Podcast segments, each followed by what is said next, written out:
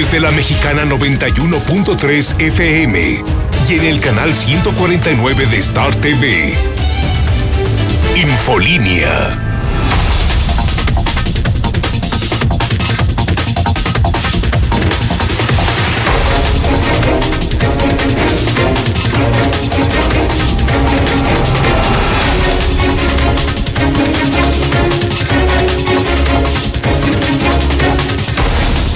En este momento las 7 de la mañana, hora del centro de México. Son las 7 en punto en el centro del país, ni más ni menos. Son las 7 de la mañana en el centro de la República Mexicana. Bienvenidos. Muy buenos días, Aguascalientes. Es tiempo de noticias. En este momento arranca el programa más escuchado de la radio, el programa más visto en televisión, el programa más seguido en redes sociales. Esto es Infolínea. Saludo a cientos de miles en este polémico, muy cargado, lunes 27 de enero del año 2020. Soy José Luis Morales.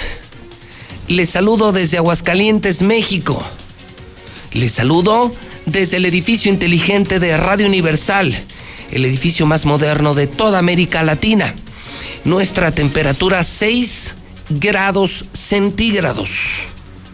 Lunes 27 de enero, 977 días para que termine la pesadilla llamada Martín Orozco Sandoval.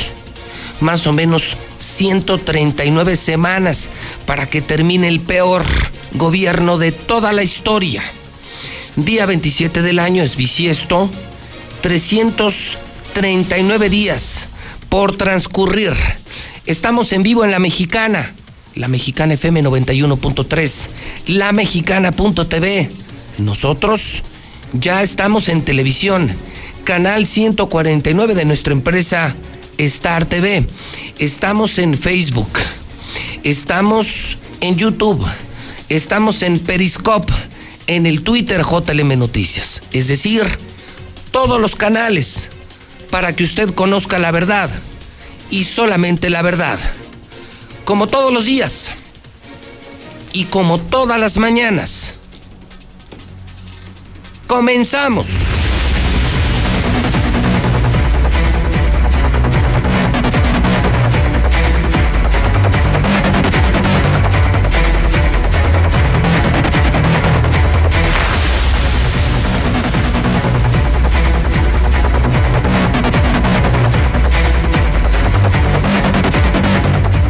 Son las 7.3. La mexicana informa. Infolínea informa. José Luis Morales informa.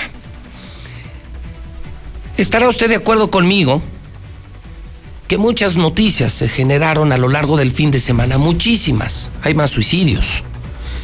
Hombre, lo que pasó con el equipo del San Luis. Viene a jugar contra Necaxa y les robaron. Lo de Kobe Bryant en los Estados Unidos, sí. Estoy de acuerdo que hay demasiadas noticias. Los muertos por coronavirus. Hay demasiado. Pero, si usted me permite, tres acontecimientos, tres marcaron el fin de semana, al menos en la opinión pública de Aguascalientes. Muchos medios perdidos. Veo los periódicos esta mañana perdidísimos. No sé en qué demonios andan. Pero en redes, en radio, en JLM Noticias, tres hechos marcaron el fin de semana. Fin de semana intenso viernes, sábado y domingo. No descansamos el fin de semana. El primero de ellos es el de esta loca mujer que armó una balacera con una arma larga que les roba a policías municipales. El segundo, un accidentazo atrás de la autónoma, un joven borracho, parte en dos su auto, casi mata a un bebé eh, que iba en el auto que alcanza a su velocidad y todavía se ríe del tema en redes sociales. Y número tres, ayer domingo hubo balacera en Independencia, en galerías, en el Hotel Aguascalientes. Testigos de los hechos dicen que el propio dueño del Hotel Aguascalientes, el muy conocido empresario Jorge Romo, armó la balacera en el bar Tío Sam, que está en ese centro comercial de Independencia, que es de su propiedad, donde hay muchos negocios, entrando a su casino, a su hotel, en el Tío Sam, el mismo dueño, Jorge Romo, habría armado una balacera.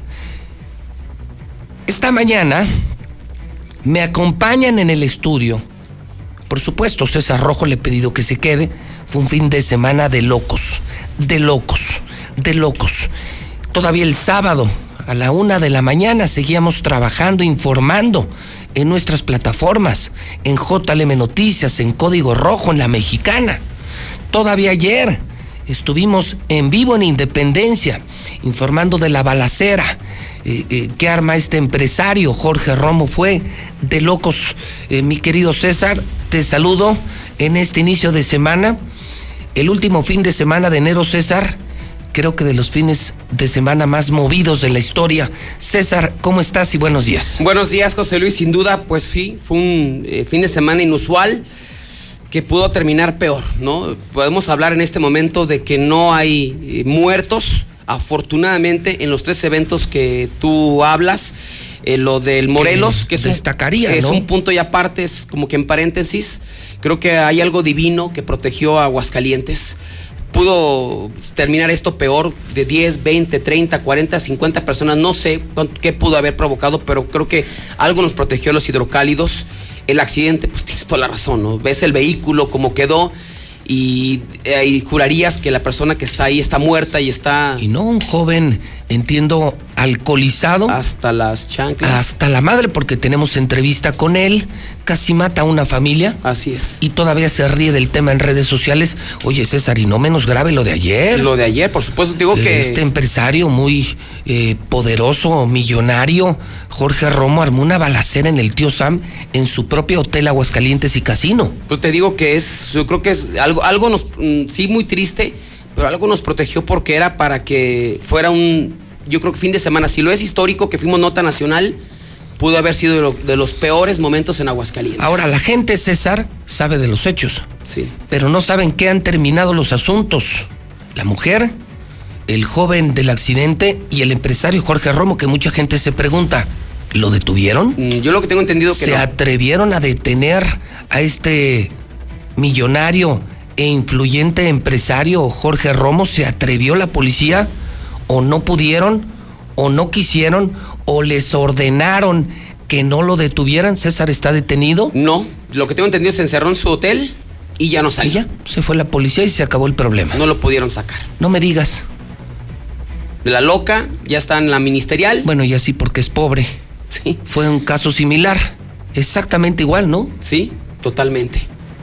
Porque utilizó un arma de fuego, puso en riesgo la vida de cualquier cantidad de ciudadanos. Solo que la diferencia, una pobre, marihuana, y ella sí abatida, bueno, al menos neutralizada. Neutralizada. Y el caso de este empresario, a él no le hicieron nada. No. Quedó Claro. simplemente en acordonamiento, levantamiento de indicios Y santo remedio. y se acabó. Ah, caray. Está con nosotros en exclusiva el secretario municipal de Seguridad Pública.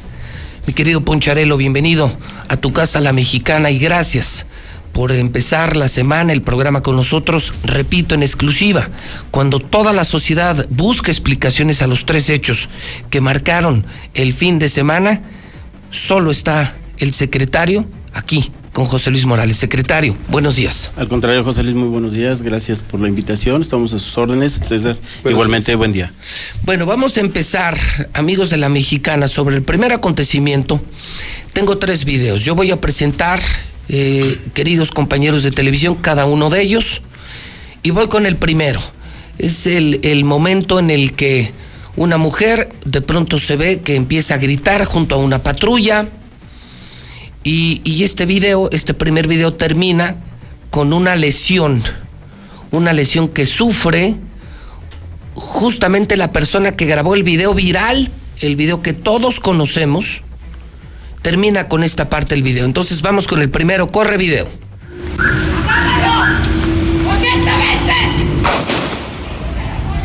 Móyale. Mira.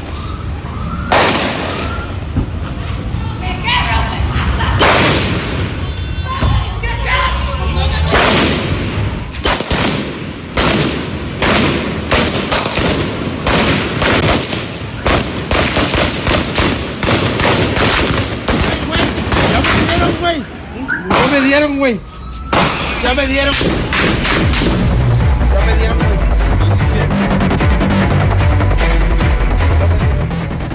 Ese es el primer video.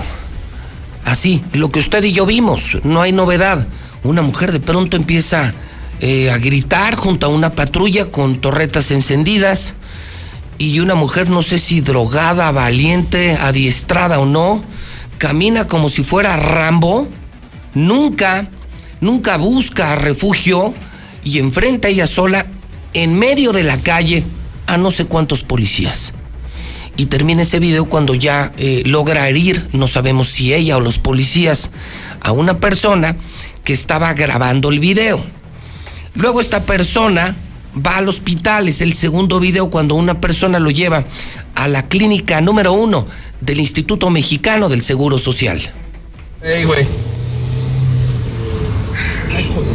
Aquí trasladándonos al Hospital General de Zona número uno con un baleado y una pinche loca que estuvo aventando balazos aquí en el Morelos. güey.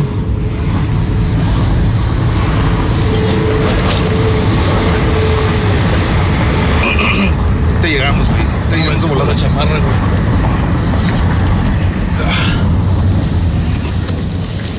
Ahorita llegamos de volada, güey. Pero te digo, sientes caliente, güey. ¿Te ¿Traes el plomo adentro? Frío. Frío. Así, Chingue su madre. No hay mucho sangrado. Sí, güey. Sí. Sí, mira, güey. Mira. No, está caliente, güey. Ahorita todavía está caliente.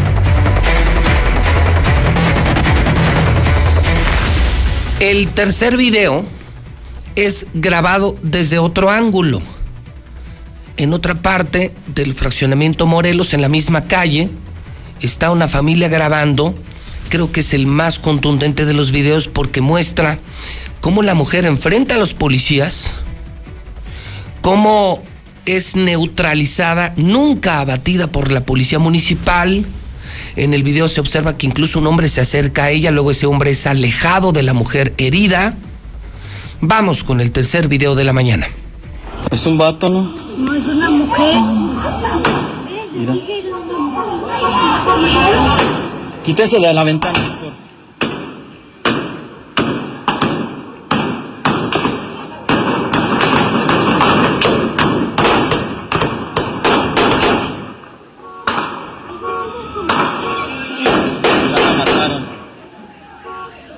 Ya, ya la mataron, amor.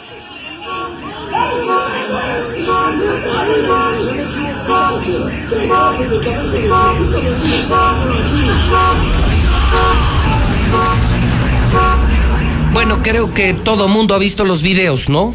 Los videos, César, corrieron de inmediato por redes sociales. Eh, subimos imágenes en código rojo en el Twitter JLM Noticias. Creo que la gente está sobradamente informada. Pero lo que no sabemos es qué pasó antes y qué ha pasado después. El único que lo sabe es el secretario municipal de Seguridad Pública, a quien, repito una vez más, le agradezco, me dé la exclusiva. Esta mañana nos está escuchando todo Aguascalientes. Con un sentimiento, secretario, que debo de decirlo, como lo han expresado en redes, el sentimiento es de qué pendejos policías.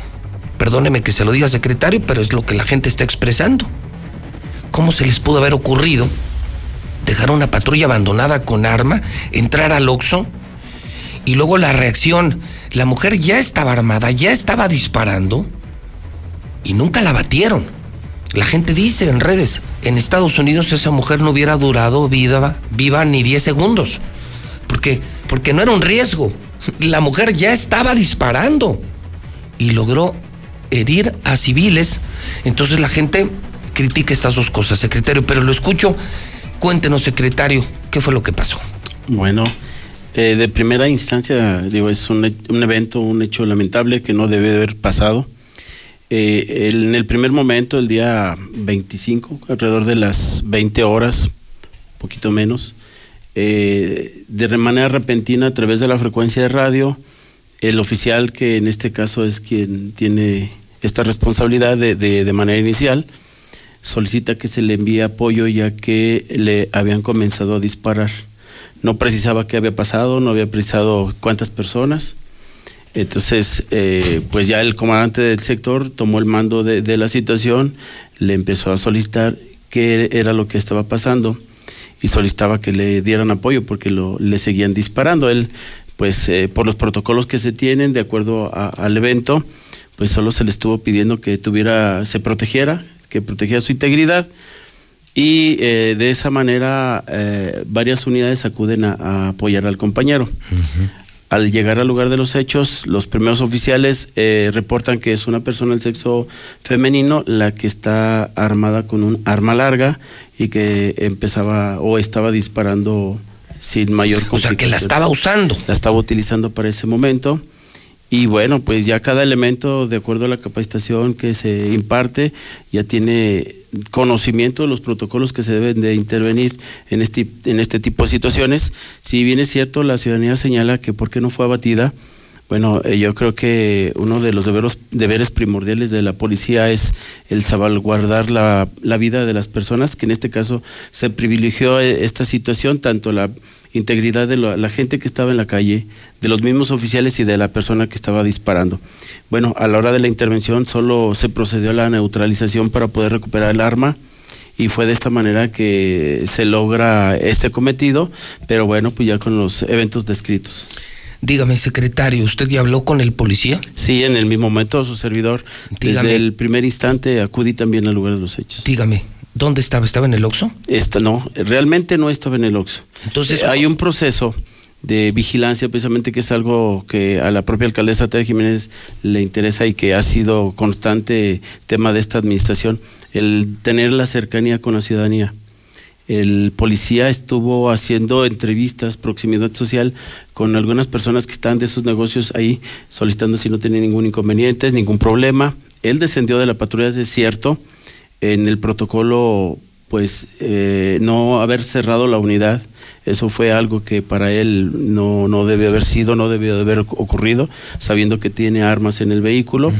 Y al estar atendiendo precisamente a una persona, tomando una gráfica para realizar el reporte en bitácora sobre la atención a, a comerciantes, se encaminó al siguiente negocio y se dirigía precisamente a entrevistarse con las personas del OXO. Ahí se puede ver la patrulla estacionada y la distancia de que tenía el elemento con relación al evento eran aproximadamente 12 metros, 13 metros. Cuando él se percata que esta persona eh, por el lado del, piloto eh, se introduce y jala el arma que estaba acomodada a un costado del sillón, como todas las unidades acomodan las armas, es cuando él intenta tener el, el contacto con la persona. eh, no se aprecia en los videos, pero hay un primer contacto eh, con comandos verbales diciéndole que desista, que deje el arma. Este, en ese momento, bueno, desconozco también yo, yo hacer un tema de investigación de la propia fiscalía, si esta persona tiene alguna capacitación en el tema de manejo de armas. Bueno, parece que sí, porque, porque, además este tipo de armas, digo, no eh, las maneja cualquiera. es correcto, le iba a decir, es el tema de esta arma en particular, eh, es una RX. Esta, esta arma tiene el seguros, tiene la necesidad de cortar cartucho. ¿Era Le- R15? ARX. ARX. Es de la marca Pietro Beretta. Ok. Son diseños diferentes, similares, el calibre es 223 y eh, ella con toda facilidad la- le quitó el seguro y cortó cartucho, subió la- el cartucho a la recámara y fue cuando desafía el elemento y es cuando empiezan a, a detonar. Eh, por lógica, él- ella está dotada de un arma larga que tiene mayor poder de fuego con relación al arma corta que traen los elementos, solo se guareció, esperó el apoyo y cuando ya había varios elementos, inclusive varias de las unidades que llegan al lugar eh, fueron recibidas por esta persona efectuándole detonaciones de frente. Sí, yo sé, yo sé. Entonces, ¿Se ve? los elementos pues eh, procedieron a, a- guarecerse, a protegerse ellos mismos y fue cuando se inició el proceso para poder desarmarla. Bueno, hay ahí varios disparos donde se logra afortunadamente herir en una de las piernas para que ella suelte el arma, pierde el, el equilibrio y es cuando cae al piso. Hay una segunda persona que se acerca, es un hombre que es- y le iba acompañando, llega corriendo a tomar el arma nuevamente y es cuando uno de los oficiales se ve, eh, digo, por la cercanía que usted puede ver, que es muy rápida la reacción, eh, prácticamente lo claquea. Llega y lo empuja y cae encima de él para evitar que tome nuevamente el arma y se pudiera dar otra situación. Es cuando se asegura al hombre y a la mujer. Dígame, secretario, ¿me confirma entonces que esto sí es producto de un error?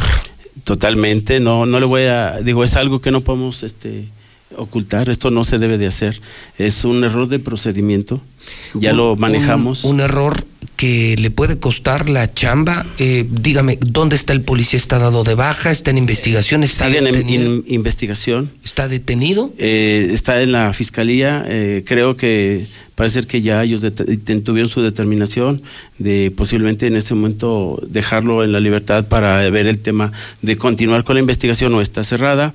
Independiente al tema penal que se está llevando a cabo de manera interna, al momento de conocer los hechos, eh, se procedió a iniciar el, el trámite administrativo ante el área de asuntos internos para complementar de manera inmediata No, el, no ha causado baja. Eh, no ha causado porque tiene el debido proceso. Yo lo, lo separo de la operatividad precisamente en lo que dura su proceso de investigación y si eh, con las pruebas que re- se recaben, digo, más allá de los videos que tenemos, tenemos que establecer otras cosas. eh, ponerlo a disposición del área de asuntos internos para que se genere de manera lo más pronto posible eh, la integración del expediente administrativo y posterior someterlo a la Comisión de Honor y Justicia. De acuerdo a, a los reglamentos internos que me- nos rigen, este tipo de acción es una falta grave y que puede derivar en lo más grave es la destitución del elemento, independiente de las De de la sanciones penales que pudiera tener en el tema del Ministerio Público. Aclara usted, sin embargo, que él no estaba en el Oxxo, que él estaba haciendo un Est- recorrido estaba de vigilancia a pie. correcto. O sea, no estaba descuidado, distraído, se equivoca en el procedimiento. Es correcto. Dígame, otra pregunta que nos hacemos, ¿dónde demonios está la mujer? ¿Cómo está la mujer? Al momento del- de que se hace el tema de la neutralización, como lo marca la propia ley, inclusive la ley de general del sistema, lo que hay a nivel local y, y- e incluso de protocolos internacionales, que cuando se ve una persona involucrada en un tema de, de hecho donde tiene un enfrentamiento con la policía y resulta herida con el uso de las armas de fuego de, las- de los policías, una de las obligaciones es preservar su vida y brindarle toda la atención médica necesaria. Así se dio, llegó, llegaron paramédicos y fue trasladada a recibir atención médica bajo custodia policial Sí, claro. a un nosocomio. Ahí estuvo por un espacio de 12 horas. Posterior a ello la dieron de alta, ya que las heridas no ponen en riesgo su vida. ¿Qué heridas tenía? Eh, heridas en la pierna por arma de. ¿Cuántas? Eh, a simple vista nosotros detectamos tres. Tres heridas. ¿La dieron de alta y luego? De ahí, eh, bajo la misma custodia policial que también solicitó el Ministerio Público, la trasladamos ante la gente del Ministerio Público y fue Ok. puesta a disposición de ellos. Ellos la tienen. Ellos la tienen en este momento. Ella, eh, según publicaba yo en la noche del sábado, lleva el sobrenombre de la gaviota. La ¿Usted gaviota. la tiene identificada? Sí, es una persona que para nosotros es constantemente detenida por Ah, es conocida. Es el tema de, de consumos Drogas. De drogas, riñas en vía pública y mm, creo, si mal no recuerdo, tiene algunos temas eh, pre- eh, penales pendientes con el tema de algún robo por ahí. ¿De cuántos años, César, se tiene una idea? ¿Cuánto- 26 años aproximadamente. Tiene 26 años la Sí, gaviota. es muy, muy joven. Y me dice el secretario, y es ampliamente conocida en la policía por ingresos, riñas. y 34 años, para ser exacto. 34. 34 Y años. tiene cuentas penales pendientes. Hasta donde tengo entendido también ha sido procesado por algunos eventos y este Bueno, la última aprehensión, si mal no recuerdo, fue en el mes, este mes de enero. 16 de enero. Mediados de enero de las últimas La aprehensiones. acababan de agarrar. y la- 36 ingresos y por la consumo soltaron. de drogas. ¿Cuántos, César? 36. Nada más. Por consumo de drogas y disturbio en riña y cuenta con un expediente psiquiátrico con diagnóstico de psicosis. Bueno, ahí está entonces la consecuencia de estar soltando, soltando y soltando a los delincuentes. La acababan de soltar hace 15 días. Así es. Y mira la que armó el día de hoy. Usted sigue defendiendo, secretario. Yo le pregunto.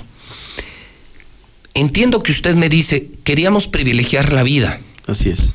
pero ella estaba poniendo en peligro la vida de uniformados y de civiles. La mujer no solo portaba un arma, ya estaba accionando el arma. ¿No era entonces suficiente motivo para matarla, secretario? Es- bueno, es ya son protocolos que se establecen. establec- así ya dice el protocolo. Que debemos, primeramente, es privilegiar la vida y ya en el último de los casos, el último recurso es hacer ya uso de fuerza este, mortal en contra de ellos. Entonces, si el policía le hubiera disparado a matar a alguien, ¿ahorita ese policía estaría en problemas? Estaríamos, bueno, ya sería el tema del Ministerio Público No, pues, en poder está- acreditar la legítima defensa y, varias quién- cosas. ¿Y que, quién hizo esos protocolos? Pues son protocolos que están hechos desde ya hace muchos años que tienen que cambiar, tienen que adecuarse a la actualidad. Usted dígame, ¿no es absurdo? A ver, César, no sé qué opines tú. Pero es que mira, fíjate, hace en tus vacaciones, Sí, es como su- que es algo irónico en el llano, ¿no? Un tipo salió y amenazó a los policías Y le metieron simple- cuatro balazos y lo mataron. Y, Uno. Y lo único que portaba ese hombre era un cuchillo. Eh, trae un sí trae un arma ahí en el llano, pero Pero no la accionó, no estaba Hizo disparando. detonaciones supuestamente al aire, pero los policías le metieron de cuatro a siete balazos y lo mataron. Y ahorita están aquí- libres. Sí, no le hicieron Y nada. no les hicieron nada porque eran policías y el otro era un presunto. Un borrachito. Bueno, y era un borrachito. Esta mujer, secretario, ya llevaba un R15. Como dice usted, bueno, un RX. Pero finalmente Tres es el mismo calibre. Eh, tres lesionados. La mujer se ve que lo sabe usar, pero además la mujer jamás se perpetra, ¿eh?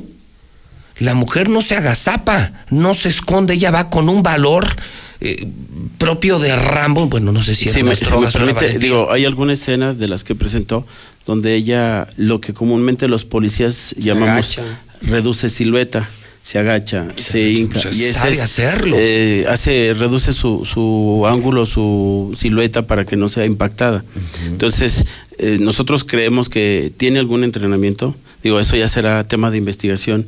Y eh, también aclarar que en este momento, cuando fue el, el evento, así a simple vista denotaba que estaba bajo efectos del el influjo de No, algún... drogadísima, pero usted entonces no es que defienda a los policías, usted dice, ellos actuaron conforme lo conforme establece el protocolo, protocolo. exactamente, de privilegiar si, lo, inicialmente. y si lo hubieran matado, Si algún ahora disparo- estarían en problemas. Bueno, si algún disparo hubiera sido mortal, en el uso de la fuerza mortal, pues ya sería la determinación de la investigación del Ministerio Público si él pudiera eh, eh, ver si el elemento actuó en total apego a la ley. Precisamente ese tipo de protocolos se, se observan mucho para las determinaciones que pueda hacer eh, la autoridad No, correspondiente. yo creo que hasta le hubieran aplaudido, ¿no? Si lo hubiera matado. Yo creo, César, que sí. Bueno, yo no sé tú, no sé la gente, pero yo sí. Si yo hubiera batido, hubiera visto que abaten a esta mujer, yo lo hubiera aplaudido. Por supuesto. Yo creo que era lo correcto, porque además hoy mantenemos a una lesionada, a una delincuente, puede al salir. penal, puede salir en libertad y si no sale nos va a costar. Cuando es un peligro para la sociedad, es una opinión personal. Aclara el secretario, no estaban en el Oxxo, estaban haciendo recorridos a pie de vigilancia en la zona y si no la asesinan es porque sus propias normas no lo permiten. Aquí surgirá el primer radiovoto que más adelante escucharemos a la gente. Ustedes hubieran abatido hubieran neutralizado a esta mujer. Hoy sabemos de su identidad. César, ¿quiere sobre el particular hacer alguna pregunta? Así es, nada más eh, conocerse como parte de, de los protocolos va a cambiar esto, porque de repente nos ha tocado ver en algunos incidentes que dejan, sí, la, no la primera vez que se roban una, una, no, una arma, una patrulla. Ya ha pasado en varias ocasiones patrullas de tránsito, patrullas de la policía municipal, como que de repente ese protocolo de dejarlas encendidas en caso de alguna emergencia para arrancar, como que ya tiene que cambiar esto, ¿no? Como están las cosas, comandante, dejar patrullas abiertas, dejarlas así. Bueno, sí, eh, quiero hacer mención que en, en el tema de la capacitación del personal, todos los días se está incidiendo precisamente en la forma de conducirse, en el manejo de armas, en el manejo de la autopatrulla, pero eh, es eh, se puede decir que tenemos una policía confiable de hombres y mujeres que son valientes para la intervención. Sí, en algunos de los momentos, como lo, lo estamos viendo, el caso que nos eh, ocupa, donde hay omisiones al tema de regirse sobre el comportamiento, la conducta, el manejo de protocolos, que sí se dan. Entonces, esto da pauta precisamente a que yo vuelva a revisar el tema de la operación en la calle y si tenemos que volver a regresar el personal a la calle, a las academias, para que se vuelvan a actualizar, lo vamos a hacer. Eso es un hecho, lo vamos a, esto que nos sirva a nosotros como una experiencia donde tenemos que atenderlo. Afortunadamente, digo, en el primer momento los elementos se enfocaron, eh, eh, perdón, se enfocaron en el tema de neutralizar a la persona. No, no teníamos hasta ese momento la dimensión de cuántas personas heridas pudieron haber habido. Eh, ya hasta el momento que todo se, se normalizó, por llamarlo de esa manera, eh, fue cuando no- eh, nos enteramos que había una pareja herida, que fue las personas de la camioneta, que al ir cruzando, en la manera que estuvo disparando esta persona, fue una bala perdida, como se conoce. Pero a ella sí le destrozó el, al Le dio uno de ¿eh? los gemelos, eh, Eh, entonces... bueno, el chamorro, vaya. El chamorro, sí. Entonces, es- necesito- al momento que yo lo vi fue una herida penetrante de- por disparo de arma de fuego. Entonces, sí, ya el tema médico, pues sí tendrá que decirnos qué, qué mayor complicación tiene, pero sí es una llamada de atención. Es algo que tenemos que mejorar y que no vuelva a ocurrir. Porque bien lo dice, pudo haber habido otras consecuencias fatales. Afortunadamente no se dieron. Los muchachos, los que llegaron en el apoyo, actuaron de manera propia, adecuada. Y como lo pueden ver, digo, la- el video está muy claro donde el elemento corre para evitar que vuelvan a tomar el arma y se siga haciendo uso de ella. Bueno, vamos a brincar al tema número dos, no sin antes volver a invitar al público que me está escuchando en La Mexicana, que me ve en lamexicana.tv o me sigue en redes sociales, Código Rojo, La Mexicana, JLM Noticias. Pueden opinar, el WhatsApp es 1225770. ¿Qué opinan de esta mujer? Adiestrada, parecía la versión femenina de Rambo, ya está detenida, ya salió del hospital, los policías no la podían asesinar, así lo dice el protocolo. ¿Qué opinan? 1225770, 1225770. Y voy a brincar al acontecimiento número 2. A mí me enviaron también en este fin de semana la imagen de un auto partido en dos en el paso a desnivel que está atrás de la Universidad Autónoma de Aguascalientes. Ahí está la imagen. Esto ocurrió, César, de sábado para domingo. Así es, el día de ayer por la madrugada. Es decir, eh, tienes una idea más o menos si fue a las... El, el reporte exactamente fue de este accidente a las 1.45 de la Le madrugada. vamos a poner dos de la mañana. Esto fue frente a Muebles Excel, Así atrás es. de la Autónoma. Guadalupe González y Avenida de los Aguascalientes. nuevos pasos a desnivel que ha hecho el gobierno del estado de Aguascalientes. Lo que llama la atención y lo que pregunta la gente es, bueno, ¿y qué le pasó al conductor y si chocó contra otros vehículos? Lo que sabemos es que el muchacho está, pues yo diría... Fuera de peligro. fuera de peligro, golpeado sí, Juan Reyes Cuevas, 23 años, 23 enfermero del Hospital Hidalgo. quien además se autofotografía, como dicen los chavos, se toma una selfie y como que se burla del hecho, no está sonriendo Sí. En un hecho que entiendo que también alcanzó otro vehículo. Así es, lo que pasa es que él circula sobre Avenida Aguascalientes en el sentido de circulación de sur a norte, como quien dice, Iba al norte, pues. iba al norte del estado, iba a exceso de velocidad, bajo los efectos del alcohol. Alcoholizado, Alcoholizado. Muchos- alcoholizado. Muchos nos preguntan qué carro es, es un Centra Azul, porque quedó destrozado. Irreconocible. Irreconocible. Entonces, por su mismo estado de ebriedad, al, al entrar al paso a desnivel, en, las, en la parte central pierde el control y se proyecta contra el camellón central, Ajá. contra una de las columnas. Entonces, tras el impacto, literal el vehículo se parte, como lo vemos en las imágenes, y, y la parte trasera del Centra sale disparado a los carriles de contraflujo, Ok, de la donde gente viajaba... Que venía del norte. Exactamente, donde viajaba justamente la familia en este Jetta blanco. Este nada más. Estás tú en familia con un bebé y te toca un borrachazo y la mitad de un auto te impacta. Te Qué- sale volando. Qué increíble. Así es. Y logra herir a un bebé. Así es, eh, es un adolescente de los que tenemos el reporte, Héctor González, de 15 años de edad. Él viajaba con este hombre, con su hijo adolescente, con tres menores, sin lesiones afortunadamente que presentaran. Y este hombre, pues no le pasó nada, se quedó ya acostado, recostado, atendiéndolo. Y, y tenemos entrevista con él, una entrevista que confirma su estado de ebriedad. Así es, y de hecho, eh, él en una primera instancia, pues decían que estaba burlando. Ya posteriormente él grabó un video Ajá. adentro de- del hospital donde dice que se siente arrepentido, que no va a volver a pasar, que le cambió la vida, que su vida estaba, que él eh, no va a volver a tomar. Es lo que dice así. Pues tenemos esos, esos audios. Pero tenemos, ok, entonces vamos con el primero de ellos, mi querido Mayo, mi querido abuelo, equipo de televisión de la mexicana.tv, la entrevista del, del joven en estado de ebriedad, que es lo que queremos confirmar para que luego no nos salgan que no andaba borracho. Pues bueno, buenas noches, mi nombre es Juan. La noche de noche yo estuve involucrado en un accidente demasiado aparatoso, el cual quiero que ustedes tomen conciencia 100% eh, de que no deben combinar nunca el exceso de velocidad eh, cuando salgan a algún lado. Gracias a Dios esta vez yo no, yo no iba alcoholizado, lo cual se, en múltiples medios se dice. Yo no iba alcoholizado de ninguna manera porque yo lo, lo- lo que pasó, terminado el accidente, yo trataba de, de ver qué era lo que había pasado con los demás integrantes del auto. Para mí el hecho de cuidar vidas, de cuidar pacientes, de cuidar adultos, de cuidar niños es algo que me nace desde el corazón, que es algo que yo hago con todo el alma. Entonces este hecho para, para mí y para ustedes quiero que sea una lección de que se cuiden al momento de salir.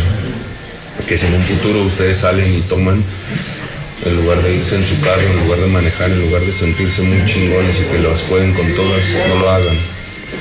Pidan un Uber o simplemente dejen que otra persona los lleve. Eh, como lo repito, yo en esta ocasión, gracias a Dios, no estaba alcoholizado.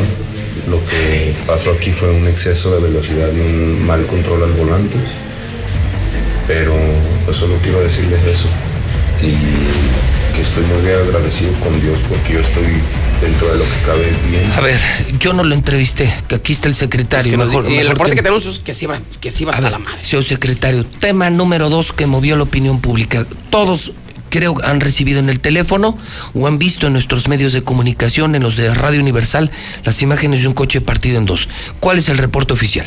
Es, eh, para nosotros de manera inicial es eh, como factor primero es la velocidad moderada. Eh, precisamente por eh, al haber entrado al paso de nivel, creemos, eh, de acuerdo a lo que se investigó, que entra a mayor velocidad que su seguridad lo permite, eh, hace una maniobra de querer, eh, pierde el control, trata de frenar y se va lateralmente. Eso es lo que provoca que se impacte con uno de los pilares y haga ese, ese, se fracture el carro en dos. Ese es para nosotros. Cuando los elementos intervienen directamente al conductor, se percatan de algún aroma en ese momento a alcohol. Eh, es lo que para nosotros presumimos que traía bajo efectos de algún alcohol. En este caso, no pudimos hacer eh, eh, el tema de, de alcoholímetros para poderlo certificar nosotros en ese momento, ya que de, lesionado. sí, derivado de ello llegó la ambulancia muy rápido y, y lo tuvieron que trasladar ante el nosocomio. Y esa ambulancia, para efectos de investigación, no le hace el examen del No, no, ellos no generan Pero este es que tipo. yo, bueno, yo vi un video donde andaba él caminando. Cuando- hay un video eh, del accidente, no, no sé si lo tenemos, yo, yo siento que sí le hubieran podido aplicar el alcoholímetro sin ningún problema, comandante, porque hay un video donde él no se tengo ve, el dato de ese video. donde se ve caminando, se ve caminando él viendo su carro de un lado Bueno, para otro. él mismo en la Sí se ve una persona que se acerca al vehículo y la está observando. Pero es él, trae toda la cara sangrada. Pero cuando llega la ambulancia lo atienden y se lo llevan. Entonces, para nosotros, O sea, eh, el haber trasladado en ese momento el alcoholímetro sí no se hizo. Pero sí al elemento generaba el, el que tuviera esa aroma clásica del Ok, alcohol. entonces había olor a alcohol sí. y hay un accidente de ese tamaño, pues todo hace presumir que el muchacho iba alcoholizado, pero no hay pruebas. O sea, no hay y pruebas. lo niega él. No, él lo niega, se lo llevan al hospital y entonces ahí está la imagen, mira. Ahí está el Ahí va. muchacho. Ya ahí iba, es se para un lado. digo. Sí, se para un lado. Entonces, pues, y cuando es trasladado es en ese momento. Sí, los paramédicos no tienen la facultad de no realizar. pueden- no, no lo Creo pueden que hacer perfectamente se le pudo haber Entonces, la- aquí hay otro problema de procedimiento, ¿no? Porque Ve. este, este muchacho puede burlar ya la acción de la justicia. Se la hacen ahorita, no va a estar. Él puede decir, yo no iba borracho, iba a exceso de velocidad, cumplo, me pagan el seguro y ya no pasó nada. Así es. Otro problema de procedimiento, ¿no? Pero dice usted, es que llegaron los de la ambulancia primero y se- llevaron. y se lo llevaron. No alcanzó a llegar la policía con el alcoholímetro y entonces este muchacho la libra de milagro a pesar del impresionante accidente que acaba de provocar. Qui- quiero señalarle, debido a, a este accidente, vamos a incrementar el tema de alcoholímetros. Urge. Vamos a, a generar otras dos células mínimo ¿En para poder tener esa reacción inmediata. Sí, sabe poder. Es correcto. Sí, para poder tener una célula que es las clásicas que se conocen por la gente, que tengamos que levantar y tener la célula móvil, que también en ocasiones funciona de esa manera, y poder hacer este tipo Y de que yo le situaciones. recomendaría algo, secretario, hágalas itinerantes. Ya son muy predecibles. Sí, ya de donde la gente... digo, Todo mundo sabe las redes dónde, sociales lo reportan. dónde y a qué hora se ponen. Así es. En cambio, si son itinerantes con todo y las redes sociales se vuelven sorpresivas y entonces logran el objetivo. Y además no hay que ser un genio, secretario. Todos sabemos dónde están los bares de mayor consumo. Póngase a 100 metros de esos bares y todos van a salir hasta la madre, secretario. No se necesita ser genio. Así es. Los tienen Colosio, secretario, todos los bares a 100 metros. Usted ponga en el extremo oriente y en el extremo poniente y en las salidas más importantes, no, norte y sur de Colosio, y le aseguro Encajono a los dos todos- para las salidas. todos van intoxicados en alcohol y se evitarían muchísimos accidentes, secretario. Insisto, habló de Colosio, de Américas, de Segundo Anillo, los lugares donde están los antros, pues todos salen alcoholizados. ¿Para qué dejarlos caminar más metros si sabemos que van directitos a la muerte? Ok, también pueden opinar ciudadanos, son las 7:40. Tenemos un lunes de locura en la mexicana y en exclusiva al secretario de Seguridad Pública hablando de los tres hechos que simbraron a la opinión pública. En el primero dice el secretario, la mujer no puede ser abatida por protocolo y se aclara, no fue descuido del policía. El policía estaba haciendo su trabajo en los comercios cercanos a la zona. Número dos, eh, el accidentazo. De milagro no hay muertos, pero hoy no sabemos si estaba o no alcoholizado porque no le pudieron hacer el alcoholímetro, porque se lo llevó primero la ambulancia. Y número tres, ayer domingo, secretario, cuando apenas nos reponíamos del accidente y la balacera de esta mujer drogadicta, algo pasó en Independencia. Empezaron a surgir, César, en redes sociales, Sí. no sé si lo viste, mensajes balacera. de alerta que solo decían, tengan cuidado, no vayan a galerías. Afuera del Hotel Aguascalientes hay una balacera, hay un gran operativo. Secretario, ¿nos puede usted explicar qué demonios ocurrió en el Hotel Aguascalientes? Sí, claro. De manera inicial el reporte que llegó al Centro de Comunicaciones a través del C4 se nos informó que en eh, un bar que está ubicado sobre ese El tío Sam. Tío Sam, exactamente. Aquí, aquí sí puede usar los nombres. ¿eh? Al pan pan y al vino vino secretario Perfecto. sin problemas. Bueno, en, eh, en el bar el tío Sam eh, reportaron de manera inicial una riña entre parroquianos y derivado de eso, uno de ellos se sale a la vía pública y efectúa algunas detonaciones al aire. Esa es la, la primera versión que tenemos nosotros. Ok. Se destinan de inmediato unidades del sector para que se trasladen. La reacción fue rápida realmente por el sector de- del que estamos hablando. Al llegar la unidad, eh, se entrevista con la gente del bar. Del ellos, Sam. Ellos nos señalan que al interior no había ocurrido nada, que había pasado algo, que una persona al exterior había efectuado algunas detonaciones. El elemento empieza a hacer algún rastreo, llegan más unidades en apoyo, se hace el rastreo y se localizan en particular cuatro casquillos Ah, caray. eh, en la vía pública a un costado de un vehículo y cercano al bar. Ok. Entonces, algunas eh, personas nos señalan que la persona que cuando efectúa este tipo de detonaciones se vuelve a introducir al bar.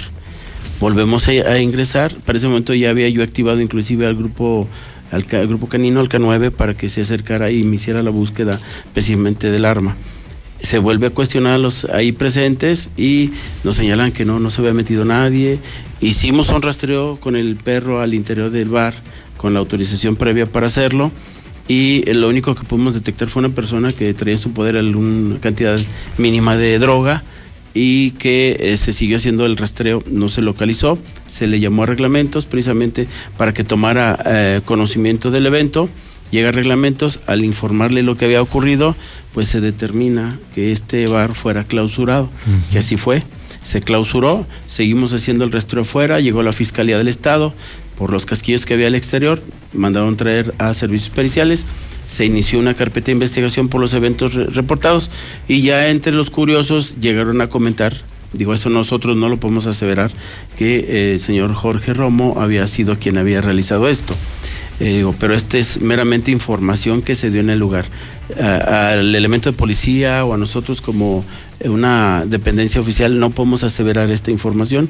Solo llegó fiscalía precisamente por el evento ¿Y se los hizo cargo del evento y los quita que salir, no- ustedes? no tuvimos que salir Se queda la fiscalía. nos tuvimos que salir de la zona acordonada, solo se quedó el primer respondiente y bueno, vía la investigación espero que tenga algún resultado. César, ¿qué sabes tú de esto?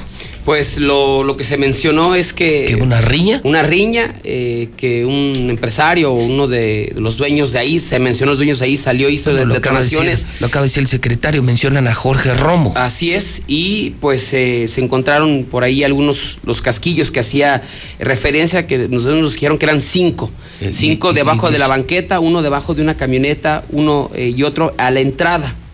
Que fueron ¿De cinco. qué cali ¿Cuántos eran secretarios? ¿Seis? Del que nosotros ubicamos en este primer momento cuatro, Cuatro. quizá el debajo de la camioneta ya con la visión de servicios periciales ya ubicando todo sería el número cinco. ¿De qué calibre? Eh, tengo yo entendido eh, 380. ¿Ese es un arma permitida o no Es permitida? permiti- en la ley está permitida para el uso de personas, no se pueden portar, pero sí se pueden poseer. O sea, sí estaba mal. O sea, sí andaba mal esta persona. Bueno, quien por la traerla. trajera, obviamente no puedes estar en una cantina con una arma 380 o sí, secretario. No, no debe de traerla. La gente, como le digo, la ley federal de armas de fuego explosivo sí autoriza su posesión, más Oiga, no su ¿Y portación. luego por qué había tantos policías en el Hotel Aguascalientes? Porque eh, fue inicialmente el, el rastreo de ubicar en los diversos lugares, a ver si esta persona se había ido hacia el hotel o si hubiera regresado como inicialmente nos lo hicieron ver. ¿Y pudieron hacia- entrar al hotel ustedes? a los perímetros que están permitidos solamente. Al hotel no entraron. Ah, no, solamente a los, a los se- corredores. donde Pero se supone que estaba ahí. que él estaba en el hotel, pero, no, pero adentro. Que estaba ahí él. No, no dentro ahí. O sea, no sé si tenemos la foto, donde nos hicieron llegar una foto donde está él parado. A ver si la podemos poner ahorita. Una foto donde esta persona que señalan está ahí parado hasta con un vaso. ¿Así? Sí. Eso es lo que nos. Ahorita dice, la podemos poner por favor, la fotografía. Ujú. Que nos Porque era una locura, independencia, y eran decenas de patrullas ministeriales, Sí, municipales. no, fue un mega operativo. Entonces, una riña en donde pudo haber participado, dicen testigos, Jorge Romo. El asunto está en manos de la fiscalía, hay una carpeta de investigación, hay disparos de un arma 380. Así es. El bar está clausurado, Está clausurado. clausurado, y no hay detenido, secretario. No, porque no pudimos acre- acreditar la participación de alguno. Solo un detenido con posesión de droga que se, Ajá, se sacó que del estaba bar. dentro del tío Sí. Sama. Está la fotografía, eh, Mayo Abuelo, ¿la tienen o no la tienen la fotografía? Sería importante, César, ¿qué más sabes tú de este acontecimiento? Pues eh, finalmente, pues Sí. se aseguraron los casquillos, igual no hubo de- detenidos. Acá no hay detenidos. Nada. Pues nada. Más fue un Entonces- evento que quedó a la anécdota. O sea, queda, quedará para eso, ¿no? Sí. Pero qué delicado, ¿no? O sea, o sea, si eres pobre, entonces sí hay pedo. Pero si eres rico y además influyente, entonces no hay pedo. Ese es el mensaje que le manda el gobierno, la policía, la seguridad a la sociedad de Aguascalientes, así de fácil. Así de fácil. Entonces tenemos la foto. ¿La tienes, eh, Mayo? ¿La tienes? Ahí va la fotografía. Pues sí, ahí está. Esto es afuera de Tío Sam. Y si es. Y si es Jorge Romo, ¿no? Sí. Y tiene en su. tiene. va de mezclilla y tiene en su brazo derecho una. pues una bebida, ¿no? Esto ya era en el operativo, César, Sí, sí, es afuera del lugar. Pero ya en el operativo. Ah, sí, afuera, en el operativo. o sea, ya con policías Ya y acordonado, todo. ya todo. Ya, o sea, ni siquiera escondido en el hotel. No, acordonado todo. O sea, habían llegado ya los policías ahí. O sea, el video es ahí. Ajá. No, bueno, a ver. Para que lo veas mejor. Aquí le tengo tu teléfono. No, pues. Incluso personas tomando fotografía a quienes estaban tomando esta fotografía, ¿no? Las Así personas es. cercanas a él. Y en este caso, repetimos, secretario, y si no hay detenidos. Le digo, le menciono, no, a él de primera instancia nunca nos lo señalaron. Posterior a que se hizo todo esto, es cuando se empezó a tener la versión de la presunta participación.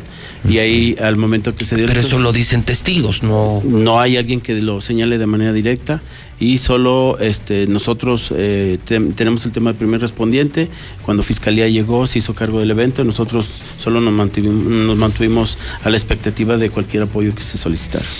Muy bien, secretario. Pues entonces los tres hechos terminan así. El primero, con un eh, policía investigado, separado del cargo en este momento, y una mujer ya detenida, una vez más, Dos detenidos. dos detenidos. En el segundo caso está este joven, ¿está hospitalizado, el del accidente? Eh, no sé si aún sigue hospital- hospitalizado, es- pero, sí estaba ahí. ¿Está en calidad de detenido o no? Nosotros dimos vista al Ministerio Público por el tema de la lesión de la otra persona. Eh, el parte de accidente también se remite y bueno, pues, ya tendrá que ver el Ministerio Público que le tenga conocimiento del evento para ver las- los procedimientos que se vayan a generar. Y en el tercer caso, usted nos confirma, lo único que se sabe es una presunta riña en el tío Sam. Así es. Eh, uno de los involucrados dispara su 380 y eh, son rumores de parroquianos, testigos, solamente rumores de que pudo haber sido Jorge Romo, pero no hay detenidos. No tenemos nosotros comprobado fehacientemente ni la localización de la, del arma que se utilizó para efectuar las detonaciones. Entonces, eh, como llegó ya se lo señaló a la fiscalía, tomó Ellos parte del evento y- ya tendrá él en manos la investigación para poder determinar si realmente él participó y si se le finca alguna responsabilidad penal. Pues yo creo que no fue, no, pues ahí estaba. Pues sí, ¿No? pues no sé, Pues para porque que- lo- porque decían que se porque había, lo señalan testigos, César, lo están señalando pero ellos. decían que se había escondido, que se había metido, lo- bueno, pues finalmente eso no pasó, había- ahí estaba. que se había metido al hospital, al, Al hotel. al hotel, y en esta fotografía se muestra que no, Pues ahí estaba. que él estaba allá afuera con una cuba en la mano, fuera del tío Sam. No, pues. Y como para sacar la información esta fiscalía, César, lo veo muy complicado, ¿eh? Yo no creo que de los tres acontecimientos den algún tipo de declaración, hechos que simbraron a la opinión pública. Eh, César, ¿fue lo único que ocurrió o se movió el número de suicidios? Afortunadamente. ¿No? Afortunadamente no. Bendito sea no Dios. se movió. Sí hubo por ahí incidentes de una persona atropellada en el municipio de Rincón de Romos, una persona que iba en su bicicleta, eh, lo impactó una camioneta y perdió la, eh, la vida de manera instantánea, el robo a los jugadores de San Luis, que también... No puede ser. eh, esos, mientras ellos estaban en el hotel de concentración o ya se trasladaban al, al hotel, est- al estadio, perdón, se metieron al Marriott, robaron relojes, dinero, les saquearon prácticamente las habitaciones, que es así como que lo más destacable. Bueno, y sobre el tercer acontecimiento, voy a subir la fotografía esta del tío Sam, donde está Jorge Romo César, porque esto de alguna manera cambia lo que publicaron algunos medios. Sí. Eh, medios chiquitos, que por supuesto no, no les voy a hacer publicidad aquí, y ellos hablaban de un Jorge Romo loco, enloquecido, disparando su arma de fuego. Y esta foto que tienes tú, pues desmiente el hecho de que se haya escondido en el hotel. Entonces Jorge Romo sí, ahí- es, sí estaba en el lugar, estaba ahí, pero sí estaba en el lugar, pero no se sabe si fue él o no fue él, porque escondido en el hotel no está. O no participó, esa es una opción, o la otra opción es que a él no le hace nada. Esa es también otra posibilidad.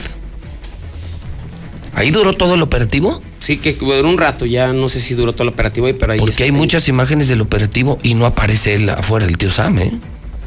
Muchas fotografías. Entonces esta pudo haber sido, no sé, está muy raro el asunto del Hotel Aguascalientes. ¿Fue o no fue Jorge Romo?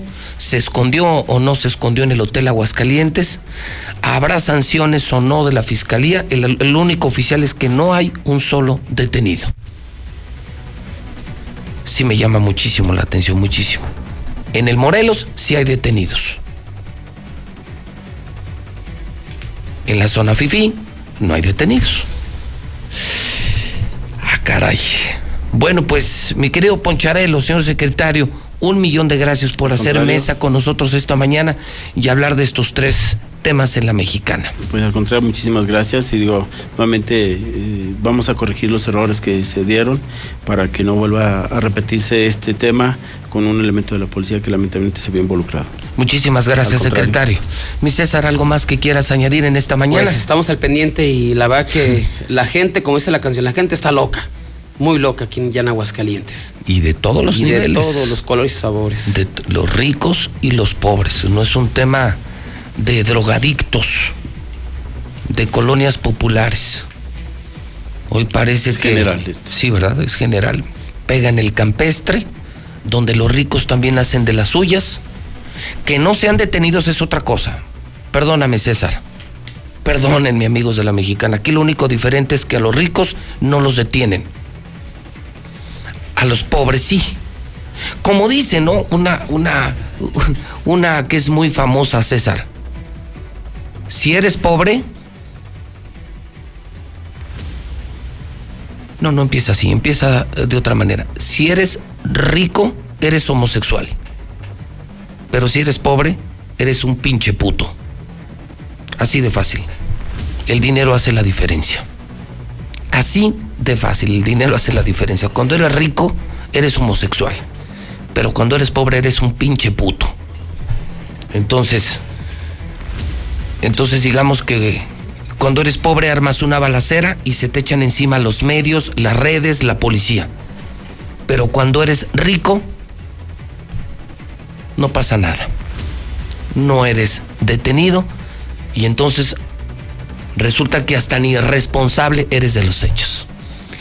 Y hasta compran medios de comunicación. Ya pusieron a temblar a muchos medios de comunicación. Opinen, porque en la mexicana con José Luis Morales, aquí sí se vale. 1 22 57 70 1 22 57 1 22 57 70 Vamos a hacer una pausa. Vamos al corte federal, luego vamos a ver qué, a ver y escuchar qué dice la gente y luego nos vamos al corte comercial. Son las 7:56 en el centro del país. En el Partido Verde queremos que nunca falte algo que aprender, un sueño que perseguir o alguien a quien amar. Este 2020 tendremos la oportunidad de seguir trabajando juntos, porque ustedes como nosotros queremos un México más justo y más incluyente. Claro, sin olvidar nuestros pilares como un mejor medio ambiente y el bienestar de los animales. Por eso, a nombre de las y los integrantes del Partido Verde, les damos las gracias por otro año de entrega y compromiso, deseándoles lo mejor para este 2020. Partido Verde. Es normal reírte de la nada. Es normal sentirte sin energía. Es normal querer jugar todo el día. Es normal sentirte triste sin razón. Es normal enojarte con tus amigos o con tus papás. Pero también es normal sentirte feliz, jugar con quien tú prefieras y a lo que a ti te gusta. Disfrutar de videojuegos, pero también de tu imaginación. Es normal ser tú, único. Así que escúchate, siente quién eres y disfrútalo. No necesitas nada más. Nada. Juntos por la paz. En la Cámara de Diputados trabajamos para construir un México mejor. Por eso creamos y mejoramos leyes para garantizar La participación igualitaria entre hombres y mujeres en cargos públicos. la reforma que asegura la educación en todos sus niveles Los derechos de las y los trabajadores del hogar, así como de comunidades afromexicanas. y el etiquetado frontal de alimentos para saber qué es lo que comes. Las y los diputados seguiremos trabajando para aprobar leyes en beneficio de todas y todos los mexicanos. Cámara de Diputados. Legislatura de la Paridad de Género. Escucha la mirada de tus hijos. Escucha su soledad. Escucha sus amistades. Escucha sus horarios. Estar cerca evita que caigan las adicciones. Hagámoslo juntos por la paz. Estrategia Nacional para la Prevención de las Adicciones. Secretaría de Gobernación. Gobierno de México. La transformación del Poder Judicial